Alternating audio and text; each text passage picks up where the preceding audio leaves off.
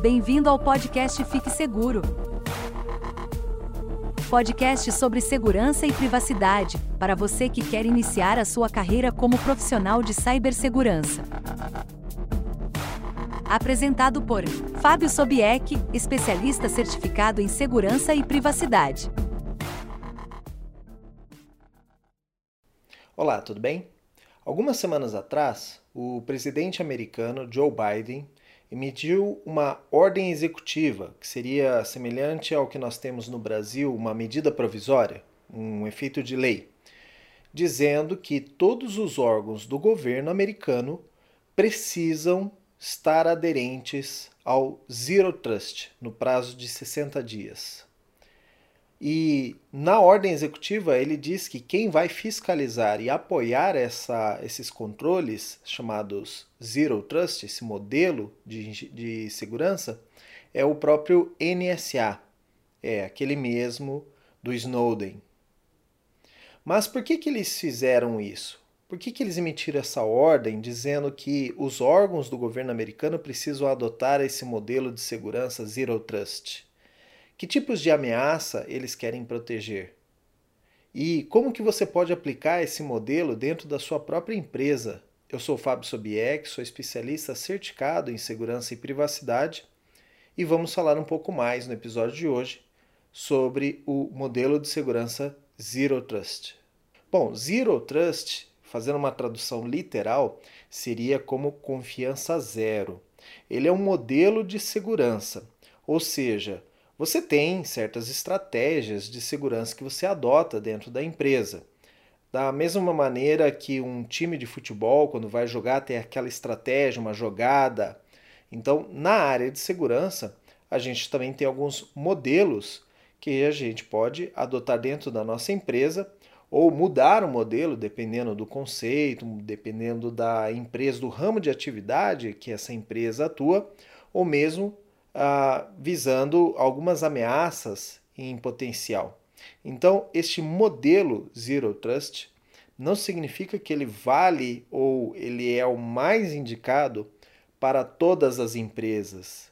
Você, como profissional de segurança, vai ter que avaliar se esse é o melhor modelo para você utilizar dentro da sua companhia. Ele também é chamado, em alguns casos, de segurança sem perímetro.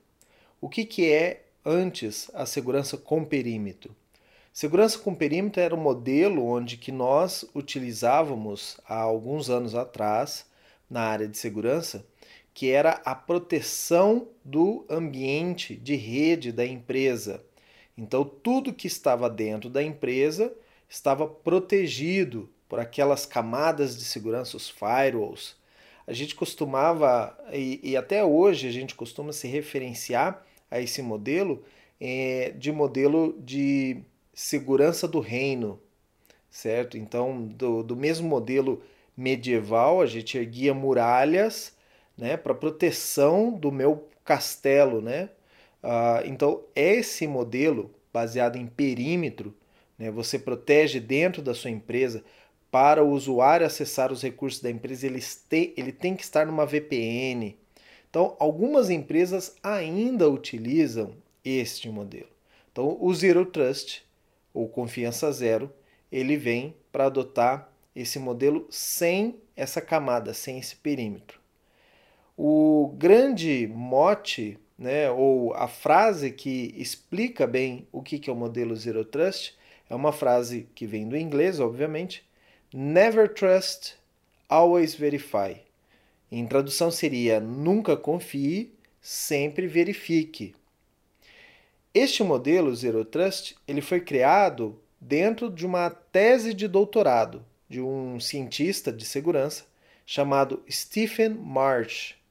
Esse cara ele escreveu essa tese em 1994, onde ele descrevia esse modelo sem perímetros, onde a segurança estaria entre usuários, recursos e os ativos.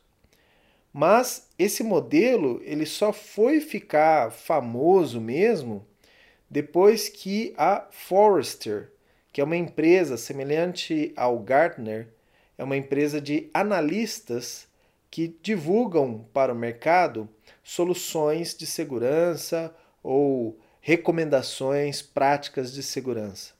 A Forrester leu esse artigo, esse doutorado, né, essa tese de doutorado do Stephen e decidiu abraçar essa causa, colocar isso como evidência. De lá, é, foi mais ou menos em 2002, 2000, entre 2002 até 2010, que a Forrester começou a dar ênfase nisso. Então, outras empresas começaram a recomendar, inclusive o governo americano e o governo britânico. Em 2018, o NIST, que eu já falei aqui várias vezes, o NIST é uma entidade do governo americano que é, regulamenta, normatiza, coloca, como se fosse uma ABNT, coloca documentos recomendando a segurança para órgãos do governo americano, para empresas americanas e, obviamente, eles são pagos com dinheiro público americano.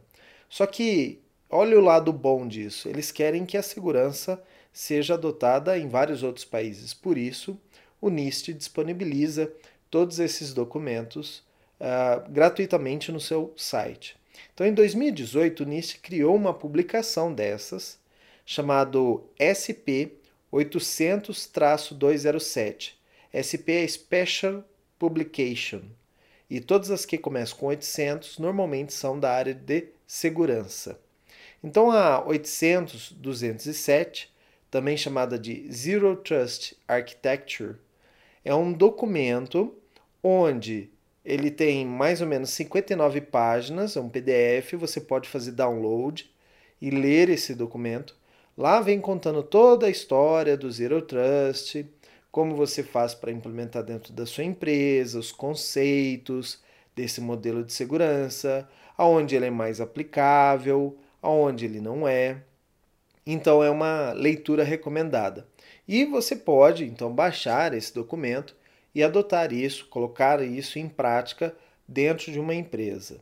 Ah, nesse documento ele define como que vai ser essa mudança do ambiente de controle estático, baseado na rede, que era um modelo mais antigo, para um modelo mais focado no usuário, no ativo e nos recursos de tecnologia. E por que, que eles promovem essa mudança? Porque o, o mundo da tecnologia ele vai evoluindo e vai mudando. Então hoje nós temos recursos de nuvem, por exemplo, que não têm a proteção do perímetro. Você pode ter, por exemplo, uma aplicação de controle de contabilidade dentro da sua empresa, ou a empresa pode contratar uma, um software, uma software house, e é, contratar um software de contabilidade que fica na nuvem.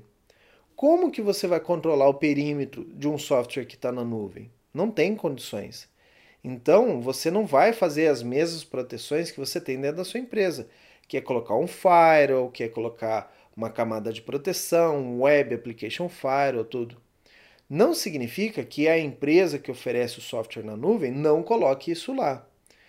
Lá na nuvem, eles vão utilizar software, softwares e controles de segurança que são adequados a eles, como Web Application Firewall e tudo mais. Mas você, como empresa que está consumindo aquele software e seus dados estão dentro daquele software, você não tem nenhum controle sobre isso. Então, os controles de segurança desse ambiente, eles são completamente diferentes. Então, o que, que é o focar no usuário, no ativo e nos recursos de tecnologia? Nós temos o usuário. Usuários são as pessoas ou sistemas dentro da sua empresa. Essas pessoas e sistemas, eles querem acessar informações, que são os ativos. Então, essa informação, o ativo, ele é um recurso uh, da empresa e, obviamente, os hackers, os atacantes, eles também vão querer acessar os ativos, ter acesso a esses ativos. Entre esses duas, essas duas peças, você tem os recursos de tecnologia. O que é um recurso de tecnologia? Um notebook, um celular, uma aplicação móvel, uma aplicação web, uma aplicação cliente-servidor, a comunicação entre esses dois caminhos, né, a rede. É, se é Wi-Fi, se é rede cabeada, o que seja. Então, todos esses recursos de tecnologia servem para levar o usuário ao ativo. Então, o que você tem que fazer no Zero Trust? Trabalhar mais no foco usuário, ativo e os recursos e menos em ah, o usuário está dentro da minha empresa, então já tenho, ele já está protegido. Não, a gente não vai considerar mais isso, porque o usuário talvez não esteja dentro da sua empresa. E não é por isso que ele não vai ter acesso às informações. E mesmo que ele esteja dentro da sua empresa, a gente não sabe se esse usuário é usuário de verdade. A gente não sabe se é um vírus, um malware, um ransomware. A gente não sabe se é um atacante que está dentro da sua empresa, às vezes acontece, ele está dentro da sua empresa. Ah, minha empresa tem firewall, tem VPN, tem tudo, não dá para ele acessar. Mas a gente sabe que tem algumas situações onde o atacante chegou a ter acesso a recursos dentro da empresa através de comando e controle, através de malwares, através de vários outros casos. Então, não se pode mais considerar que o usuário estando dentro da sua rede, ele está seguro. Vamos pensar um pouco na nossa casa, a rede da nossa casa. Eu tenho lá o Wi-Fi, que a empresa de, de internet me disponibilizou. Então, todo mundo que estiver conectado ao seu Wi-Fi está é, tá seguro? A gente não pode confiar mais nisso, porque alguém pode ter é, descoberto a sua, a sua senha do Wi-Fi e tá o vizinho conectado, né, ou o cara na rua conectado ao seu Wi-Fi. Então ele vai ter acesso a todos os seus recursos de rede dentro da sua empresa, da sua casa. Então na minha casa, por exemplo, eu tenho uma televisão que está conectada à internet, eu tenho é, uma assistente de voz, né, uma, uma Amazon uh, conectada à internet, eu tenho laptops conectados à internet, meus celulares estão conectados à internet, uma impressora conectada à internet. Se alguém conectar a minha rede local aqui, ele vai ter acesso a tudo? E é isso que o Zero Trust diz que não, certo? Então vamos ver um pouco mais detalhado esse Zero Trust. O NIST ele traduziu todo aquele documento de 59 páginas em um documento chamado Planejamento de, a, de uso do Zero Trust, né? ou arquitetura do Zero Trust. E, e neste documento eles resumiram todo aquele conceito né, em sete princípios. E eu adoro esses sete princípios porque é muito resumido, é mais fácil de explicar para você vender esse Zero Trust dentro da sua empresa. Então, é, e, e faz muito sentido quando a gente lê os sete princípios. Então vamos lá. O primeiro princípio diz que todas as fontes de dados são considerados recursos. Então, qualquer fonte de dados um sistema do RH é uma fonte de dados. O sistema de CRM, que cuida das vendas da empresa, é uma fonte de dados. A, a impressora é uma fonte de dados. O, o próprio usuário, a senha do usuário é uma fonte de dados. Então, todas essas fontes de dados são recursos, ok? Então, tudo que você tem dentro da sua, do seu ambiente de tecnologia são considerados recursos. O segundo princípio do Zero Trust é que toda comunicação deve estar segura. O que, que nós queremos dizer com isso? A gente sabe que existem comunicações criptografadas e não criptografadas. Eu vou acessar um site na internet.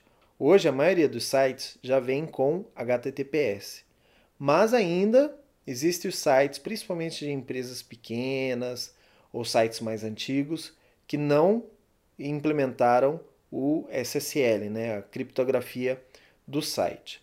Ah, mas o meu site ele é só o site da empresa, tudo, eu não preciso ter criptografia. Então, aqui no Zero Trust, a gente diz que toda comunicação deve ser segura. Então, se eu tenho uma aplicação que fala com um banco de dados e essa comunicação não está segura, não está criptografada, não pode, de acordo com os parâmetros do Zero Trust. Toda a comunicação tem que estar segura. Tem um Wi-Fi público para visitantes na minha empresa. Esse Wi-Fi não está criptografado. Não pode. Toda a comunicação deve estar segura. eu tenho um ambiente de testes, de desenvolvimento, tem lá um Active Directory o pessoal conecta sem SSL. Não pode. Então, veja que é, dá um certo trabalho colocar o Zero Trust em prática, mas vale a pena no final. Terceiro princípio diz: todo acesso a recursos corporativos precisa ter uma sessão autenticada. Bom, o que, que eu quero dizer com isso? Você não vai acessar mais nada dentro da empresa se não tiver autenticação. Ah, bacana, minha intranet tem bastante informação e não precisa autenticar. Se o usuário está, a intranet só está acessível dentro da empresa, ah, mas aí é perímetro, tudo bem. Se a intranet só está acessível dentro da empresa e essa rede da empresa só acessa mediante autenticação ou a, o usuário ele está autenticado na sua estação de trabalho para ter acesso à intranet, então sua intranet está autenticada. Mas o ideal é que você tenha uma autenticação que estabeleça uma sessão, certo? O que, que nós temos como sessão? É, quem desenvolve aplicações web já sabe como funciona isso. Mas você é, abre um browser, se autentica numa aplicação, enquanto você estiver com o seu browser aberto, você está autenticado. Ou, melhor, ah, em algumas situações, por exemplo, as redes sociais como Facebook, você se autentica e diz: enquanto eu estiver com esse browser não limpar o cache, né, limpar os cookies, eu vou estar autenticado. Então, Cada vez que você abre o browser e abre o Facebook, aquele cookie faz uma autenticação sua e estabelece uma sessão. Se você abrir uma nova aba no mesmo browser, ele vai mostrar que você já está autenticado. Para a gente saber se é, é uma sessão ou não, você abre uma, uma aba em modo privado ou o modo oculto, é, depende do seu browser, e você acessa a aplicação e ele pede autenticação, então aquilo é, já é outra sessão, porque quando você abre a aba no modo privado, você não está usando a mesma sessão do seu outro browser. Então a gente sabe que isso é uma sessão. Então, quando eu vejo isso e recomendo para os meus clientes, você tem que ter uma sessão autenticada. Ah, então todas as aplicações web têm que ter autenticação? Não necessariamente. Se você se autentica na sua estação de trabalho, num domínio, e você, enquanto você está com aquela seção do Windows autenticada, ou do Linux, ou do Mac autenticada, aquilo pode valer como uma sessão. E aí aquilo te possibilita uh, acessar outros recursos, uma página web, alguma coisa, desde que essa página web ela use a autenticação do sistema operacional. Aí você tem uma sessão. Então, o Zero Trust já diz: nada de maneira pública. Nada pode ser compartilhado na sua rede que seja um recurso corporativo. Então, pausa aqui. Recurso corporativo não é qualquer informação. Eu tenho lá, por exemplo, a lista de ramais. É um recurso corporativo, eu devo proteger. Mas tem uma informação lá que é, é a lista dos, das vagas da empresa. Ora, isso aí não precisa estar autenticado. Então, lá eu posso colocar num site público, mesmo que interno, na empresa, alguma coisa assim, não precisa estar autenticado. Mas que seja um recurso corporativo, então precisa estar, estar autenticado. Item 4. Acessos aos recursos precisam de políticas dinâmicas que avaliem, por exemplo, como que é o estado do cliente, esse cliente que está acessando aquele recurso ele é, está numa, num dispositivo conhecido, ele tem uma sessão habilitada, ele está num horário que normalmente ele acessa. Então eu posso avaliar o estado do cliente, o comportamento do, do usuário né? e atributos ambientais. Ele está dentro da rede, ele está fora da rede, ele está numa rede conhecida, em um endereço IP conhecido. Ele está no país, dentro do país onde ele deveria trabalhar? Por exemplo, eu sei que os meus usuários, mesmo eles trabalhando de casa, eu sei a cidade onde ele deveria estar. Então, eu tenho métodos para avaliar se aquela conexão está vinda daquela cidade onde ele deveria estar. Ah, mas o, o funcionário ele é livre, ele pode viajar, ele pode estar numa outra cidade trabalhando. Tudo bem. Então, se eu detectar essa condição, eu mudo a regra, a política de autenticação dele, de controle de acesso. Então, eu posso permitir o acesso a alguns recursos da empresa e outros não. Então, se eu detectei que esse usuário está no exterior, em outro país, e ele precisa acessar uma transferência de dinheiro muito grande, é, pelas minhas regras, as políticas dinâmicas, ele não vai permitir isso, porque o risco aqui está muito alto. Fazer uma transferência de dinheiro muito grande, que ele normalmente não faz, e ainda ele está, o usuário mesmo autenticado, usou, usou a usuário e senha, tudo, mas ele está no exterior e não era para ele estar no exterior. Então, a regra de controle de acesso ela tem que ser dinâmica. Veja que um dos pontos-chave do Zero Trust é sair do mundo estático. O, em muitas empresas, está lá, o usuário fez o acesso, autenticou e ele é do departamento financeiro, ele pode fazer um monte de coisa. Aqui o Zero Trust ele fala o seguinte: avalie pontualmente cada acesso e tenha políticas que sejam dinâmicas, não estáticas.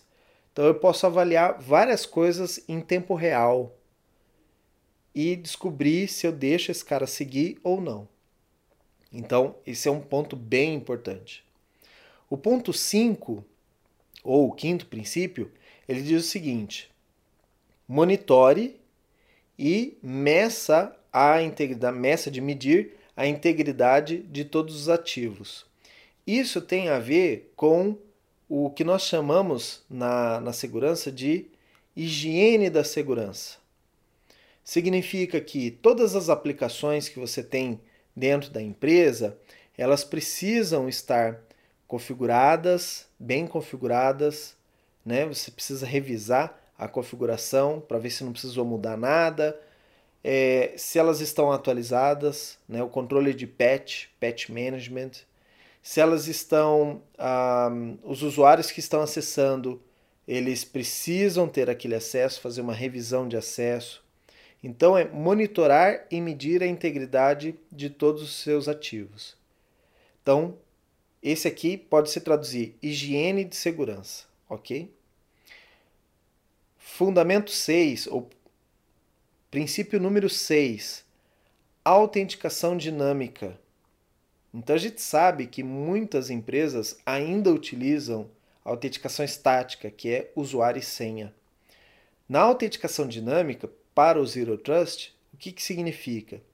Nos ativos que eu tenho maior risco, eu posso começar a implementar autenticações dinâmicas usuário mais token, usuário mais SMS, aprovação ah, no celular. Então eu recebo lá pelo celular um pedido de aprovação e eu aprovo o acesso. Né? Autenticação biométrica, é, multifator de autenticação, autenticação por dispositivo, autenticação por contexto. Então aqui a gente quer fugir do modelo estático. O que é o modelo estático? Usuário e senha. E não só para as pessoas.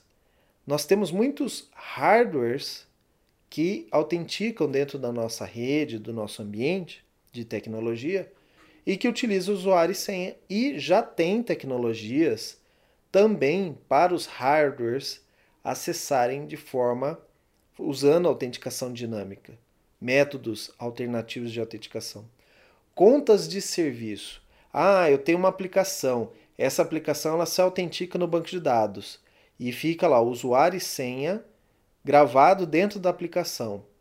Gente, isso é muito antigo e arriscado, porque se um atacante ele chegar a ter acesso ao seu código ou chegar a ter acesso ao seu ambiente, ele tem lá o usuário e senha do banco de dados. Ele pode acessar e tirar todos os dados, né, copiar todos os dados né, da, da, do banco de dados.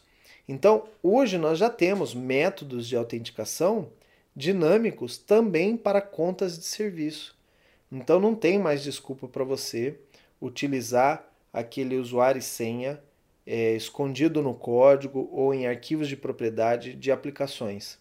Para contas de serviço também é possível utilizar. Tem ferramentas para isso, para utilizar a autenticação dinâmica. E o sétimo princípio, a empresa ela coleta muitos dados dos ativos. Então, o sétimo princípio aqui do Zero Trust, ou confiança zero, diz o seguinte: utilize esses dados que a, que a empresa coleta para retroalimentar controles de segurança. Então, avalie esses dados que você coleta. Não é só coletar e gravar lá no banco de dados. Ah, um dia alguém vai precisar disso. Ah, isso aqui deixa para auditoria. Não, faça uma inteligência, utilize softwares que vão ler esses dados e traduzir esses dados de maneira mais palatável, né? de maneira que você consiga entender aqueles dados que a empresa está coletando. E com isso você pode melhorar os seus controles de segurança. Então, avalie os seus dados e mude, altere, melhore os seus controles de segurança. Bom, esses são os sete princípios do Zero Trust, eh, elaborados pelo NIST, e também está disponível um documento gratuito, você pode fazer o download. Ah, posso deixar aqui no, nos comentários o link para essas publicações para facilitar então o seu acesso. E também neste documento você vai encontrar um passo a passo para a implementação do Zero Trust dentro da sua empresa. Então o NIST ele é maravilhoso, ele ajuda a gente em muitos pontos, ele prepara guias, prepara inclusive guias de implementação. Então, o primeiro passo, obviamente, é você definir o estado atual, saber como que a sua empresa está hoje, os controles que ela tem, se ela está muito estática, se ela está muito, se ela já está no caminho da, dos requisitos do Zero Trust, como autenticação dinâmica, controle de acesso. É uma boa surpresa, eu quando visito empresas e vou avaliar esse estado atual, eu já vejo que muitas dessas empresas já dispõem de um nível de maturidade excelente, para se dizer, né? Um nível de maturidade alto em controles de acesso, em autenticações. Já está bem difundido isso dentro das empresas. Então, quando você mede o estado atual, você já tem bastante coisa implementada. Obviamente, depois você vai definir até onde você quer ir no Zero Trust, o que, que você quer implementar, né, o nível de maturidade de Zero Trust que você vai ter dentro da sua empresa. Vai medir o gap, né, o que, que falta para eu chegar lá. Então eu já tenho isso, falta aquilo, falta configurar isso, falta aumentar o pool de aplicações, falta difundir melhor para o usuário esse método, uh, esse modelo mais seguro.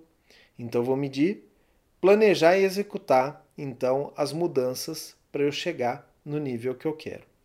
Então, lá no documento do NIST, você vai ver alguns, algumas etapas como preparar o ambiente.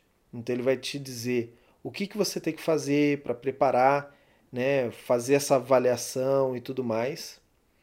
Uh, o segundo passo seria classificar. No classificar, é mais ou menos para você definir entre os seus ativos o que é mais baixo risco, médio ou moderado, risco moderado e risco alto. E obviamente, né, você vai começar a implementar os controles de segurança por aquilo que tem maior risco para sua empresa, ou se uma exploração daquele risco tem maior impacto.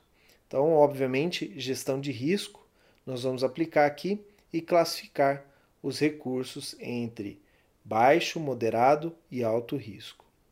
Depois, eu vou selecionar os controles de acordo com essa classificação de risco. Obviamente, se é baixo risco, eu posso usar controles mais simples.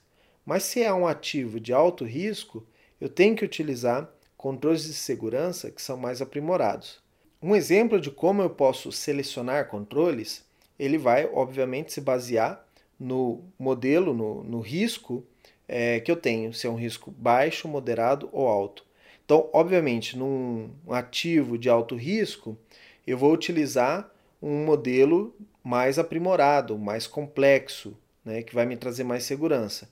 Por exemplo, uma autenticação biométrica, um modelo de controle de acesso baseado em comportamento do usuário, baseado nos parâmetros, né, uma transação, um pagamento de fornecedor. E aí eu vou avaliar o valor desse pagamento. Baseado no valor, se ele tiver uma faixa muito alta, o risco é elevado, então eu tenho que é, pedir uma aprovação pelo celular, é, utilizando biometria ou alguma coisa assim. Então eu vou colocar, o, selecionar os controles de segurança de acordo com a minha classificação. Depois eu vou implementar esses controles. Algumas empresas já vão ter controles implementados, eu vou aplicar, obviamente, no restante, no que falta, ah, principalmente iniciando pelas, ah, pelos ativos de maior risco. Uma vez implementados esses controles, eu vou fazer o próximo passo que é avaliar esses controles. Eles estão sendo efetivos? O usuário consegue utilizar esse controle? Ele não vai ficar. É, quando um negócio é muito complexo, o usuário ele tenta dar um bypass, né? dar um, uh, uma, fazer uma alteração ou tentar passar aquele controle de segurança de uma maneira que ele consiga utilizar o recurso sem a, a ativação de segurança. Então eu preciso avaliar isso tudo.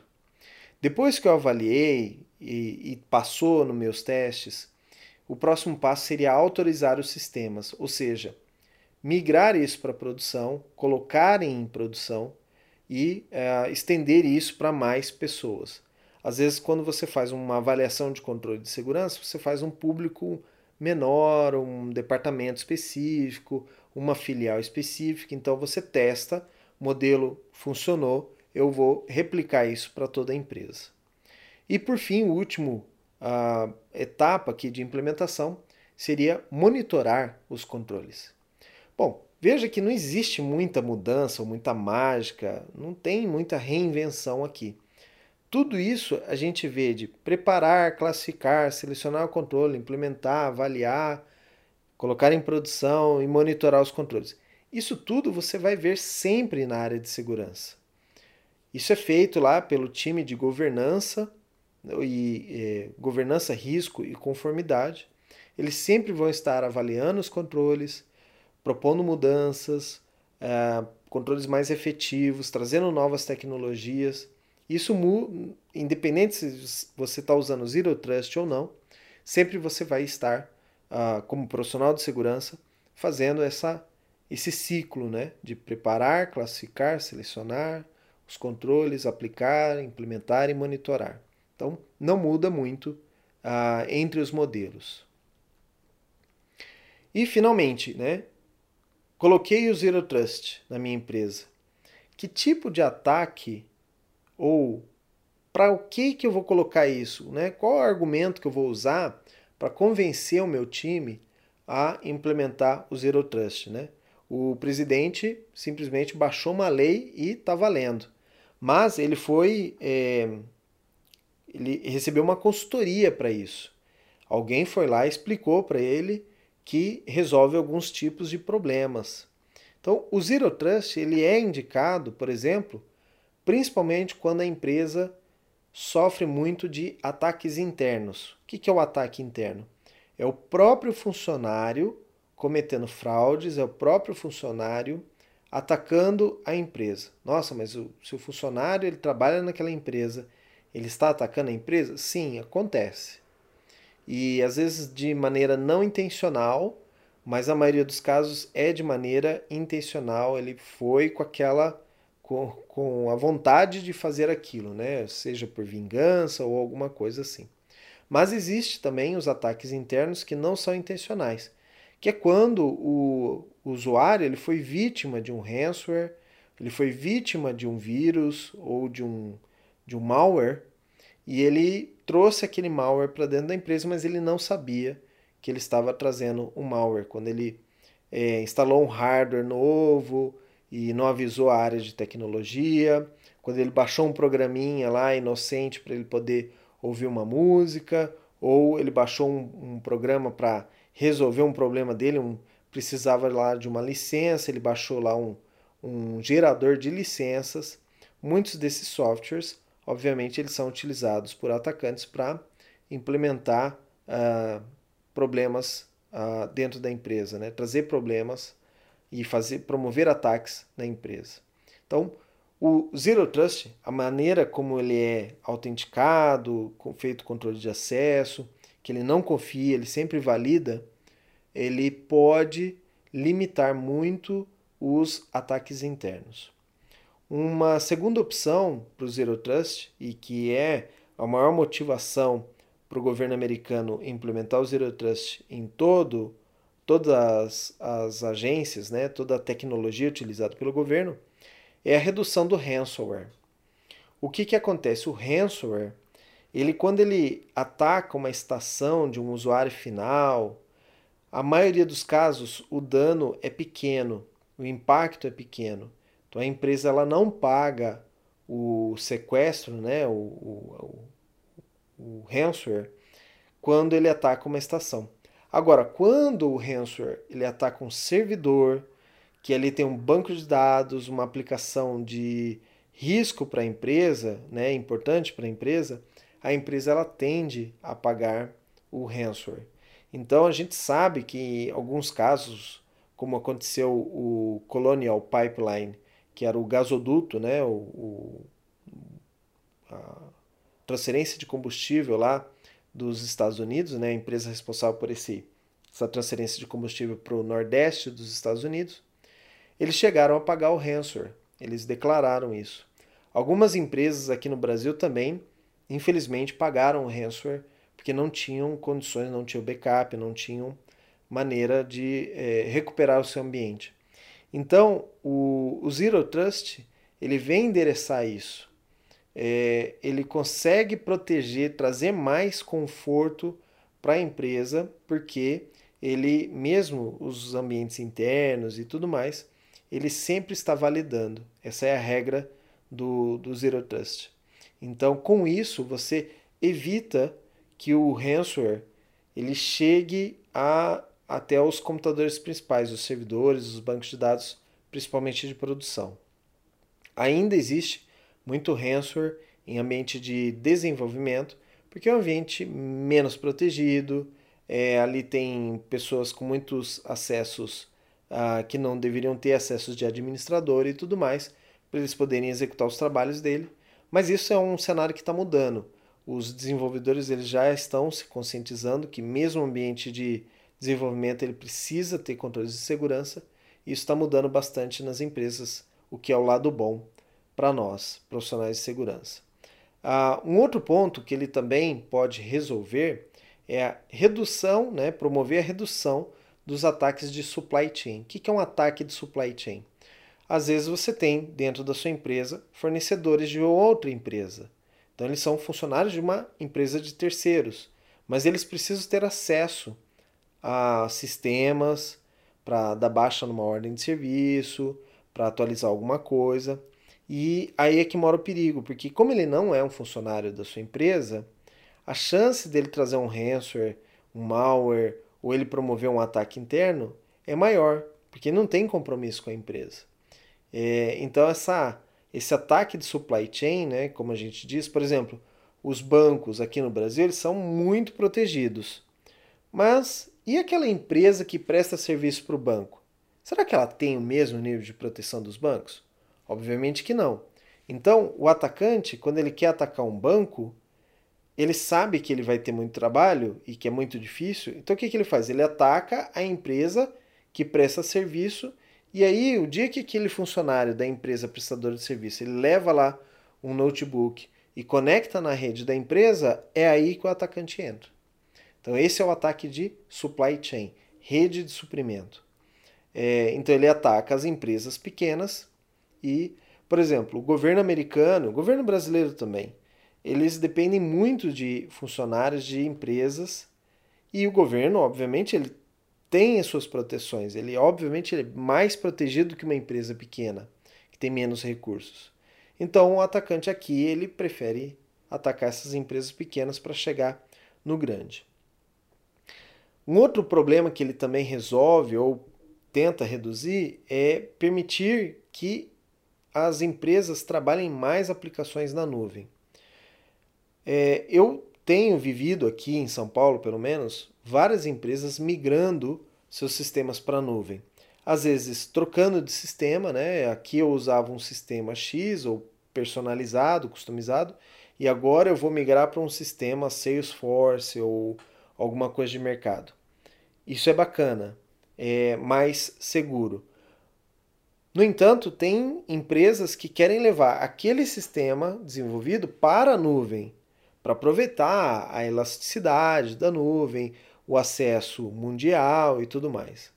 Então, aqui o Zero Trust ele pode ajudar, porque você vai aplicar as regras do Zero Trust que você tem dentro da sua empresa, também no ambiente de nuvem, e com isso você consegue migrar. E como ele é sem, baseado no usuário, sem perímetro, não importa se o usuário está na casa dele, numa LAN house, no Wi-Fi do aeroporto ou num ambiente mais protegido, você vai aplicar os conceitos de Zero Trust e vai proteger esse usuário, seja ele acessando aplicativos da nuvem que tem coisas muito uh, arriscadas, né, importantes para a empresa, ou seja, ele acessando uma aplicação mais simples, você vai poder protegê-lo de maneira melhor. E o último aqui da minha lista, que eu acredito que o Zero Trust vem a ajudar, é o vazamento de dados, seja esse vazamento intencional ou não intencional. A maioria dos casos de vazamento de dados, eles são não intencionais, às vezes por um erro de configuração, às vezes por um deslize de um usuário, vazam dados de produção. E isso está sendo bem mais frequente. A gente viu recentemente que o próprio sistema Pix de pagamentos aqui do Brasil, onde você pode fazer um pagamento instantâneo para outras pessoas aqui no Brasil, independente do banco que ele esteja ou não, é um sistema criado pelo Banco Central Brasileiro ele fica armazenado lá e os bancos consomem esse ambiente. Esse sistema ele sofreu um vazamento de dados recentemente e várias informações de usuários do Pix estão disponíveis aí à, à venda por atacantes no, no mercado é, ilegal, obviamente. É, então, com o, a aplicação do Zero Trust, você reduz drasticamente os vazamentos de dados intencionais e não intencionais, principalmente os não intencionais, porque os controles são mais efetivos e a auditoria desse sistema ela é maior também. Então, se ocorre um vazamento, dependendo dos dados, dependendo do, da data que ocorreu o vazamento, você consegue então chegar ao funcionário que permitiu, que executou aquele vazamento, inclusive com provas que você pode aplicar em ambiente jurídico, né? É, provas factíveis, cabíveis para o ambiente jurídico, mesmo que sejam provas digitais. Então, a, que pode ser usado pelo time de forense, né? Para aplicar então a, a, a lei sobre um funcionário que executou um vazamento de dados intencional. Bom, esse era o conteúdo que eu tinha para aplicar aqui para vocês de Zero Trust. Espero que você tenha aprendido alguma coisa aqui por essa, esse conteúdo. E se você tem interesse num algo específico, numa informação específica, se você está se aplicando para vagas na área de segurança, leu alguma coisa lá no anúncio do emprego e não entendeu o que é aquilo, mande esse conteúdo aqui para mim, faça uma sugestão de pauta, pode escrever aqui nos comentários ou alguma coisa assim, e eu posso criar então um conteúdo específico para você aqui ok? Espero ter ajudado mais uma vez e, como sempre eu digo, fique seguro.